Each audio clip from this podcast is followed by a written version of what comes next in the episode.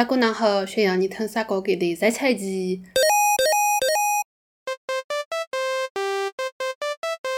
大家好，欢迎收听三讲的第十七期。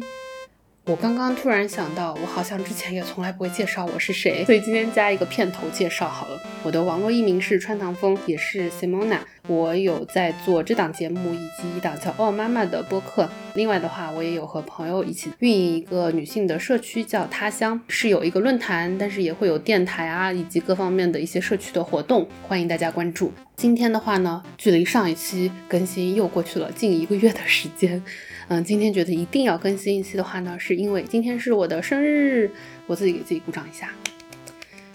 今天是我的三十一岁的生日。嗯，我过去的话会有点困扰，因为我一年有三个生日，呃，分别是农历和阳历的生日，这个比较好理解。还有一个生日的话是我身份证上的生日，但是身份证上的生日就属于，啊，因为我小时候没有户口，所以我爸在我十几岁的时候去给我登户口的时候，不知道为什么报了那个日子，就也在八月份，但是跟我毫无关系，只是那个是我证件号上的生日。嗯，我以前会觉得有点困扰吧，但我现在就觉得无所谓，我都要过。所以我就要一年过三个生日，嗯，整个八月都是我的生日月，这样，嗯，我觉得开心就好，嗯，既然是生日的话，可能会有点不能免俗的想说，想要来回顾一下过去一年发生的事情，嗯，和自己的成长吧。我之前的话会觉得我的二十岁到三十岁已经是非常精彩，也许会是我人生中成长进步最快的十年。呃，我记得我是。在到二十岁的时候去美国，其实是我到美国的第一个周末就到了我身份证上的二十一岁生日，所以我就可以合法喝酒了。当时觉得有点开心，虽然我当时也不怎么喝酒。所以就是从二十岁到三十岁这十年，最最开始的时候就是一个清澈愚蠢的大学生，嗯，然后期间经历了读研，然后经历了两份工作，还经历了婚姻，就觉得这十年，十年前的我和十年。十年前的我和十年后的我完全不是一个我，感觉已经换了好几轮的我的内在的感觉。我之前的话会觉得好像过去的十年已经是成长最快的十年了，但是现在会觉得哦，并没有。就我三十岁到三十一岁这一年的经历，感觉非常的浓缩，非常的有厚度吧。一般的话，大家可能做呃每年的总结或者生日总结的话，我觉得更多的是一些加法。就比如说，大家会说我这一年呃升，一般来说都是升职啦，或者是加薪啦，或者是成家立业了，或者是生孩子了。最最少的话，银行存款的数额是增加了，就会有这些，在我看来都是加法的东西。但这一年的我来说，和去年的我相比，就完全是减法，很多很多的减法。第一个减法的话就是婚姻，因为我。就选择离婚了。在我的另一档播客《欧妈妈》里，有做了一一期付费的节目，就是和不丧的两位主播聊了一下关于离婚的这件事情。嗯，就离婚是我提的，所以对于我来说，在情感上没有那么难接受。只是说我其实是经历了开始想要离婚，然后到我决定 OK 我要离婚了，中间过了大概七个月的时间。所以那七个月对我来说真的很煎熬。嗯，所以是十月份的时候，我决定离婚了。然后本来的话是可以十二月份就办完手续，但是结果后来国内开了，反正阳啦之类的，就有很多很多的曲折吧，所以最后是二月份的时候才离婚的。嗯，这个的话是最大的一个减法。至于为什么要离呀之类的话，欢迎大家去听那期付费的节目，嗯，在此就不做赘述。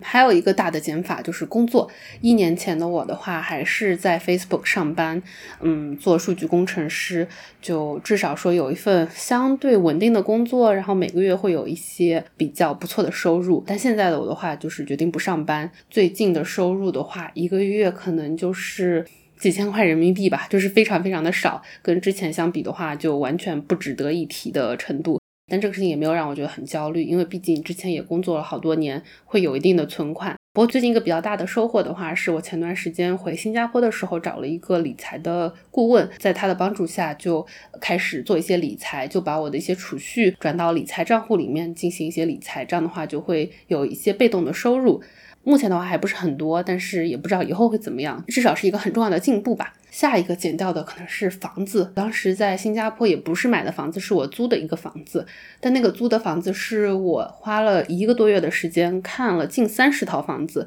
选下来的一个一居室的，在比较中心的位置，就可以透过我的窗户就可以看到新加坡，应该算是最豪华的一个，或者说奢侈品店最齐全的一个商场。当时也非常非常享受一个人在那个房子里面独居的生活。现在的我就是居无定所，最近从四月份开始，一直是漂泊流浪的状态，就每天嗯会在不同的床上醒来。所以最近来到了贵州，我是会在这边待一个月，我觉得还挺开心的，就有一个可以停下来相对较长休息的时间。还有一个减掉的就是我的所有物吧。因为之前大概是从二零一七年、一八年开始，我的几次搬家都是由前司付的钱，然后前司他们的搬家的服务就属于呃会有人过来，如果你不想收拾的话，你完全什么都不用收拾，嗯，他们就会帮你把所有东西都打包起来，哪怕是一个螺丝钉，他都会帮你包起来，帮你运到新的地方，全部都拆包。所以我当时嗯，等于说是从。在美国搬了几次家，从美国搬到了新加坡，这样搬了几次家，但是我完全没有，就几乎没有做断舍离吧。可能离开美国的时候，当时有卖掉了一些电器，因为有一些电器是电压不符合嘛，不能够在呃新加坡使用，所以我当时卖掉了一些电器。但除此之外的话，基本上所有东西我全部都搬到了新加坡，是。二一年的时候，我当时搬到新加坡，然后当他们帮我把我的所有东西全部都搬到我的公寓里的时候，我真的是有一点点的震惊，觉得一个人怎么可以拥有这么多的东西，就把整个六十多还是八十多平米的房子都塞满了的状态。我花了好几个周末的时间才把所有东西都慢慢理出来。这一次离开新加坡的话，一方面是因为我居无定所了，所以我没有办法说把东西运到下一个地方，放到哪里。嗯，另一方面的话，也是因为我觉得我想要一个重新开始的契机吧，所以当时我就把所有东西，几乎是所有东西全部都处理掉了，卖掉的卖掉，送掉的送掉，然后最后是又拎了两个大的行李箱回到了中国。也往中国寄了一点点东西，可能加起来有六十公斤左右的东西吧。十年前我去美国的时候，也是我忘记是一个大的行李箱还是两个大行李箱，当时应该是带了两个行李箱去的美国，然后就十年之后又带了两个行李箱回国，所以觉得还挺开心的。呃，最近的话。也是很感谢我的朋友，因为我有很多东西，我的大部分东西，比如冬天的衣服啊，还有一些零零碎碎的不太日常用到的东西，还在我朋友家。我自己日常会携带的东西，大概就是在二十四五公斤左右，就我的书包可能就有十公斤了，因为因为书包没有电脑什么的。然后我有一个箱子，那箱子的话大概也是在十六公斤左右，所以我日常就是会有带着二十公斤出头的东西在行走和流浪中。因为我到现在还记得，我当时就看着整个房子里的东西，那种。震惊的感觉，会会觉得人真的需要那么多东西吗？嗯，然后因为我没有花很多时间关注这些东西，我知道很多极简博主之类的，但我其实没有怎么断舍离之类的。嗯，所以这次的话也是一个契机吧，让我会把过去的很多的东西全部都处理掉，包括很多很 sentimental 的，就是那种很多带着情感的东西吧。就我有很多很喜欢的玩偶。我也是选择把它们送给了我喜欢的朋友。我觉得我喜欢的东西可以陪伴着我喜欢的人，那就足够了。他们不一定一定要陪伴我。然后这个是减掉的另外一个东西。那我觉得减掉的最最重要的东西的话，可能就是焦虑。我有用一个日记 app 写日记，就叫 Day One。然后我光用这个日记 app 都已经写了八年了吧？我是从二零一六年开始写的。我今天就翻了一下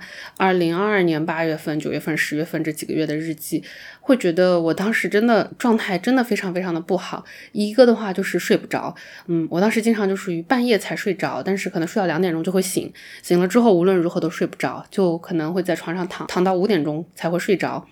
但是睡了两三个小时，又要起来，呃，上班啊之类的事情，所以每天每天的睡不着，会让我觉得很焦虑。就我当时都已经到有点 panic attack 的那种惊恐症都快要发作的程度，我会经常走在路上的时候，就会感觉呼吸不上来了，我就需要停下来。就是非常非常大口的呼吸才可以说就是坚持下去的感觉，所以我当时也是想要自救吧，就找了心理医生去做了好几个 session，就把我当时的很多东西都梳理一下，为什么我会这么的焦虑，为什么我这么的痛苦。还有一方面焦虑的话，也是因为当时的工作会让我，我后来看一下日记，发现我当时也有在面试别的公司，但是在最后一轮的时候失败了，因为那个可能跟我不是特别的匹配，所以我当时也是有焦虑，说这个工作我到底喜不喜欢，为什么每天去上班都好痛。痛苦，就每一天去上班都觉得好绝望，怎么今天又要上班了？所以我当时会有来自各方面的焦虑，就我在想我要不要离婚，我在想要不要换一个工作，然后面试面不上要怎么办？包括离婚的话，其实也是有很多的焦虑点，因为会觉得说，如果说离婚的话，那我好像就是一个人生活，因为我当时会感受到我的父母并不支持我这个决定，我甚至还问了我和我的姐姐和弟弟。就我说，如果我选择离婚的话，你们还会想要认我吗？嗯，会会是很担心、很害怕，他们会不接受吧。另外一方面的话，我也是会觉得说，一个人的生活，我真的可以接受吗？虽然说我当时在新加坡其实是独居的状态，但我还是会担心这些事情，然后也会想说，那如果是一个人的话，其实我去哪里生活都可以，我要去哪里生活呢？总之就是这些所有的事情都。感觉在我的脑子里面就搅成一团浆糊，让我每天每天每天都很焦虑，很焦虑，很痛苦。嗯，而且当时我还有和我的父母有商量这些事情，但是当然他们是不同意嘛，因为在他们不管是各种各样的观点里面，都觉得我不应该做这件事情，所以光是和他们的聊天就会让我觉得非常痛苦。我还记得有一次是整个大组的人在另外一个办公室里面开会，开大会那种，嗯，讨论说接下来几个月的计划之类的。然后中间我就跑出去，在一个小的会议室里面和我妈妈聊了一会儿。嗯，因为那一天就虽然也是在微信上面聊的，但就是还是比较实时的那种，你来我往聊了一段时间。我当时就觉得非常的痛苦，因为我妈妈就会说，嗯，她觉得很骄傲，她的女儿这么优秀，嫁给了一个这么好的人。然后我当时就觉得，诶，呃，我就直接回复他说：“那你不是应该觉得很骄傲？一方面是你培养了一个这么好的女儿，另外一方面是哪怕对方是这么好的人。”我都有这个底气和有这个勇气去离开他，那你不觉得我就是更厉害吗？就会有这些很多根本的观念上的碰撞吧，会让我觉得非常的痛苦。嗯，当时的话是一个同事，他跟我关系还挺好，他比我稍微年长一些，然后他的父母也是那种非常的典型的中国父母，因为他他的父母是移民到了新加坡，然后他在新加坡出生，他就看到我觉得我的整个神情都不太对劲，然后他就问我说发生了什么事情，我就大概说了一下跟我妈妈的对话。然后他当时问我的是：“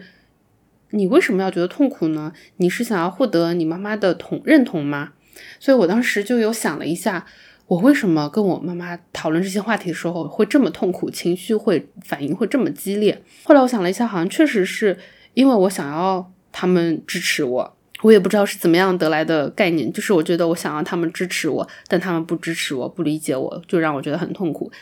但其实真正的去回顾说过去的，我觉得至少是五年吧。我从他们身上获得的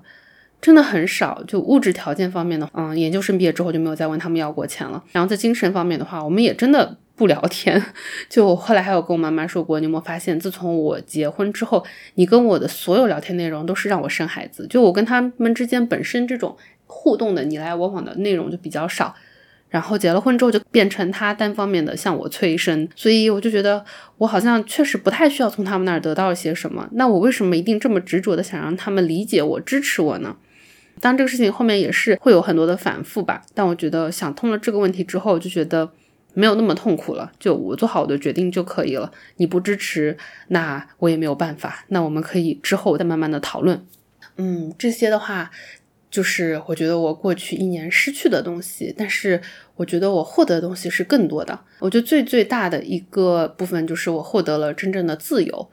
嗯，因为其实去年这时候的话，当时会和 Sophie 还有竹子我们三个人，就是我一起做他乡的朋友，我让他们俩来了新加坡，我们在新加坡还有东南亚都一起，呃，大概待了前后一个月的时间，我们就会有很多的聊天嘛。然后 Sophie 她其实我们。一共才见过几次面，每一次见面的时候，他都会跟我说要把自己的感受放在第一位。理智上我是可以理解这句话的，就我知道什么叫做把自己的感受放到第一位，但是我内心就是会觉得，哼，你不懂，你不懂我们温州人，你不懂我身上背负了一些什么，我没有办法把自己的感受放到第一位，因为我有家庭啦，我有就是温州的这些习俗啊，我有家人对我的期待啦，这些东西，但是在这一年。就是因为离婚这件事情，我觉得我好像彻底的就想通了。因为我发现，当我选择做了这个事情之后，其实也没有发生什么。我的父母他们还是就接受了我，其他的亲戚可能他们不理解，但我 就是没有必要让他们理解，我也没有必要给他们解释。我觉得我过好自己就好了。我的父母他们虽然不理解，但他们对我还是差不多吧，还是跟以前一样，并没有说因为我做了这个决定就怎么对我不好啊之类的。所以我就发现，过去的时候很多东西都是我自己给自己加的这个束缚和枷锁，当然是有一些社会外界的因素啦。但我觉得更重要的是，我自己意识到了，我没有必要去。一定要遵从那些我完全不认同的价值观，完全不认同的世俗。在这个方面，我就觉得自己获得了真正的自由。现在我就会觉得，我要把自己的感受放到第一位。我想要做什么的时候，只要说不影响到其他人，没有犯法之类，那我就可以去做这件事情。比如说，我过去好几年想了，我想去东北搓澡和去柳州吃螺蛳粉，然后最近我两个事情都做完啦。就做自己就已经很好了。然后有了这样的自由度之后的话，就会觉得好像很多事情都可以去努力，都可以去尝试。嗯，并不是说我每天就躺平了，而是就我每天还是会有很多事情去做。但我觉得这些都是我真正想做的事情。嗯，我每天做着都很开心，那就足够了。还有一个加法的话是，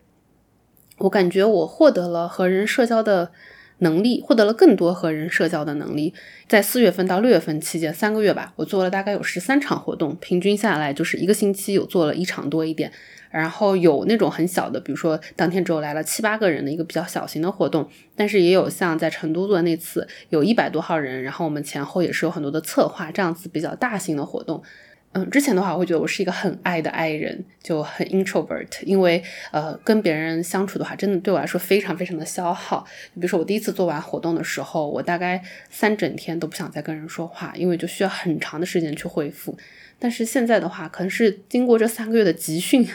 我现在就会。嗯，和人两方面吧，一方面是和别人沟通，和不认识的人沟通的时候，消耗没有那么大，当然也是会觉得很消耗。另外一方面的话，是我的恢复恢复的速度也变快了，就会觉得，嗯，我就觉得这是一个很好的技能，因为我当时决定不工作之后，有一个很大的担忧是，其实工作的时候你每天要面对的人是有限的嘛，就我就是面对我的同事，虽然他们。我经常开玩笑说，同事都不是人，就在我面前，呃，同事是同事，人是人，就每天其实只是只是需要和同事打交道，嗯，当然这些也是很消耗的，但至少说那些人时间久一点之后，我都是，呃，都是我认识的人，所以我跟他们在一起是没有那么消耗的。但是当我决定不上班之后，我肯定是需要去见更多的人，我需要去面对更多的人，然后我在做的这些事情也是需要我去见更多的人。所以我当时会很担心这个事情会不会给我带来很大的压力和消耗，但是我觉得过去的这三个多月，就四月份到六月份这三个多月里的这个培训，让我好像嗯变得沟通能力方面好了很多，和人社交能力也强了很多，所以我还挺高兴的。嗯，昨天晚上有人问我是 I 人还是 E 人的时候，我甚至都觉得。嗯，也许应该去再测一下，因为我觉得我现在好像，嗯，更易了，嗯，可能也是更外向了很多吧。很多朋友都会，就是很多认识我超过一年的朋友都会有这样子的感受，就觉得我现在变得好像更外向了一些，我觉得挺好的。嗯，另外一个加法的话是朋友，嗯。就这一年多的话，又认识了很多新的朋友。回国之后的话，也认识了很多很好的朋友。比如说，我上一次在安徽的一个共居活动中认识了几个女孩子，所以这次的话，我现在目前人是在贵州这边，所以我们就呃也一起在做这个项目。我就觉得这种人和人之间的相遇和流动就很宝贵，也很有趣，嗯，然后包括这一次的话，我们这一整个月的时间里面是做一个女性的共居，然后最少的话是大家会在这边待一周，多的人可能待一个月，所以我们会有些流动性嘛，嗯，前后加起来的话可能会有四十多个女生，所以我也很期待说可以见到这么多的朋友，然后和大家都有呃就各种各样的交流吧。嗯，对，所以我觉得这是我这一年获得的很宝贵的东西。当然，还有和之前就认识的老朋友们，就我发现，在我这一年过去这一年经历很多痛苦的事情、痛苦的瞬间的时候，我是可以向很多人哭的，因为我觉得，嗯，就是会有朋友是电话打过去就开始哭，或者是嗯跟他们说着说着话我就开始哭的那种，觉得很感激。在我觉得非常非常痛苦的时候，是有一些朋友可以接住我的情绪，帮助我度过当时的那个难关吧。然后还有一个加法的是，我真的觉得我现在拥有了拥抱一切困难的勇气。因为之前的话，我觉得我的人生就是还算比较顺利吧，没有那种非常非常痛苦的时候，就一直升学啊之类的，就还可以吧，没有遇到那种非常短时间内遇到了很多的挫折的时时候。嗯，当然，就比如说我以前有聊过，就是我小时候因为。被别人因为被寄养在别人家里面，所以导致后来就是心里会有很多的嗯创伤以及问题。所以我当时是有大概是二零一五年的时候，我是有花了一整年的时间去慢慢的 process，慢慢的去处理我心里的那些情绪。所以那一年，我觉得那个事情可能算一个比较痛苦的事情了，对我来说。当然结果是非常非常好的，因为我觉得我们需要去正视生命中那些很痛苦的事情，然后去理解说为什么自己感到痛苦，然后。去至少的话是帮助自己不要再那么痛苦吧。然后除此之外呢，其实我觉得我就还算过得比较顺利吧。但是这一年就是失业啦，然后后来腿摔断之后，在家里面躺了两个月去做手术啊之类的，就这段时间对我来说真的就是非常的痛苦，因为每天也没有什么可以消解的方式。但是嗯，我就会觉得说。那哪怕是这么痛苦的时候，我都已经熬过来了。那我之后，嗯，可能生活中会遇到更加让我觉得很痛苦、更大的打击和灾难吧。虽然这样说有点晦气，但是啊，人嘛，总是会遇到更多的事情和风波和挫折。我会觉得，嗯，既然我。就是我相信我的能力是可以应对任何发生在我自己身上的事情，以及说我还有我的朋友们的支持，嗯，并且我的父母虽然说他们不理解不支持，但他们也并没有也没有做什么让我觉得很疯狂很崩溃的事情。那我觉得他们也是在他们能力范围内做到最好，好像也没有什么事情会让我觉得害怕了，所以我就会更有勇气想要。去做我自己喜欢的事情，嗯，哪怕说现在我没有收入啊什么的，就现在收入非常的微薄吧，因为我有自己的付费的 newsletter，但其实我之前从来没有公开过这个数据，但其实每个月的收入可能就是一两千人民币吧，就这个钱真的在中国也不太经花，嗯，所以就几乎是约等于没有收入吧。但是我觉得，嗯，也没有关系，我是在做我自己想做的事情，我觉得钱它总是自己会来的。所以总结一下的话，感觉过去的一年失去了很多很多东西，但是会感觉我的成长速度变快了。因为像开头提到，我之前会觉得说我二十岁到三十岁这十年里面，我好像是有脱胎换骨的变化，但是三十岁到三十一岁这一年，一切都压缩加速了。我已经是和三十岁那一天的我来比的话，已经是完全不同的两个人了。就至少我的心态啊，以及我的呃各方面的状态就完全不同。所以，我现在也会很期待之后的我会发生什么样的事情。最后的话是，我有想到之前还在上班的时候，因为我觉得很痛苦嘛。然后我当时会跟我的一个唯一的一个女性的老板，我会跟她聊天，就哪怕是后来她没有做我老板之后，我也会找她聊天。我我记得我当时真的是哭着跟她说的一些事情，就觉得上班很痛苦啊，各方面都很痛苦之类的。她当时说的话会让我觉得不太舒服。我发现很多话都是当时说了会让我觉得太不太舒服，但其实。后来等到我过了那个坎之后的话，我觉得他们非常的有道理，忠言逆耳利于行吧。嗯，就他当时会跟我说，你不要老是，因为他是用英文说的，我想他中文怎么翻译。他说你不要老是觉得自己是受害者，你不要老是觉得这个事情是发生在你的身上，就不要被动的去接受，被动的觉得自己是受害者。我当时会觉得有一点点不爽，因为会觉得那些事情就是发生在我的身上，比如说我工作上发遇到的很多事情，都是因为他完全不受我的控制，比如说公司里面有一些组织的变动啊之类的，他完全不受我的控制。那我可不就是个受害者吗？啊！但是现在的话，经过去年这一年，我会发现，我会觉得他说的真的很有道理。就很多事情确实是发生在我身上，我要被迫去接受。但其实，当我接受了这些事情之后，完全没有我想的那么糟。就或者说，他们都是一些新的机遇。比如说被裁员这件事情，我是真的觉得很开心的 接受了被裁员这件事情，然后也觉得呃过去的八个多月里面没有上班，我我探索了很多，也做了很多的事情，会觉得真的非常非常的快乐。我想以后哪怕是有不好的事情发生，我也不会用一种被害者的心态去理解这些事情，而更多的是说，就是这些事情可以给我带来哪些改变。就像我前两天在我的费的 newsletter 里面有写，就我之前会觉得，呃，摔断腿这件事情真的是非常非常的糟糕，因为我之前就会不停的想说，如果我没有那天没有去严管就好了，如果我那天去严管的时候没有试那个动作就好了，嗯，就会想各种各样的如果。但是后来的话，在我现在腿终于。呃，好的，差不多的时候，我才有 mental capacity，就我才有那个大脑的带宽去思考，说其实